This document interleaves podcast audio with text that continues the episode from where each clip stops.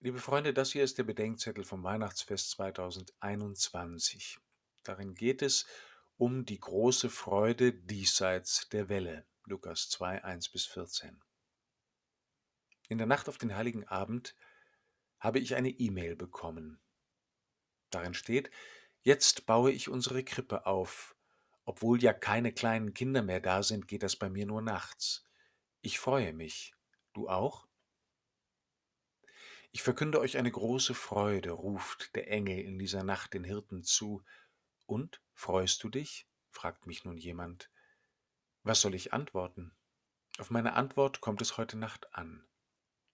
Drei Antworten kenne ich gut. Die erste Antwort lautet Ja, früher als Kind habe ich mich gefreut, und daran erinnere ich mich gerne. Die zweite Antwort lautet Ich werde mich freuen, wenn die Krise vorüber, die Pandemie besiegt, wenn unsere Entfremdung überwunden, Friede und Freiheit gesichert und der Planet gerettet ist, dann, ja, dann werde ich mich freuen. Und die dritte Antwort lautet, wenn die Dinge anders lägen, dann würde ich mich freuen, wenn ich nicht allein wäre, wenn ich gesund wäre, wenn meine Kinder mir näher wären, wenn mein Ehemann etwas mitteilsamer oder meine Ehefrau etwas weniger mitteilsam wäre, dann, ja, dann würde ich mich freuen. Und je vergangener oder ausstehender oder theoretischer die Freude wird, umso schlechter steht es um die Freude in dieser Nacht.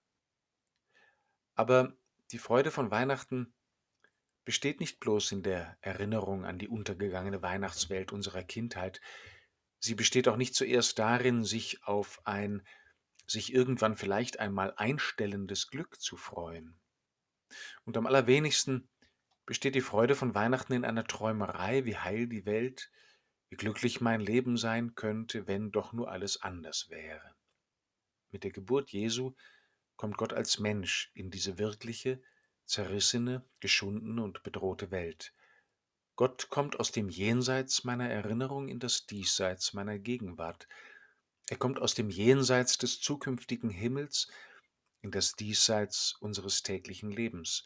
Und er kommt aus dem Jenseits des Wünschenswerten in das Diesseits unserer Gegebenheiten und in die Wirklichkeit dieser Nacht. Wir dürfen mit der Freude nicht warten, bis das Leben wieder wird wie früher oder wie wir es uns wünschen oder bis die nächste Welle der Traurigkeitsinfektions vorüber ist. Denn in Jesus ist Gott diesseits der Welle von Traurigkeit und Krankheit, Not und Tod gekommen. Christus ist nicht gekommen, um uns diese oder jene Freude zu machen, er ist gekommen, um unsere Freude zu sein, indem er sich mit uns und wir uns mit ihm verbinden, heute Nacht noch und mitten in einer Zeit, die zur Traurigkeit neigt. Wenn mich das Kind in der Krippe heute Nacht fragt, freust du dich?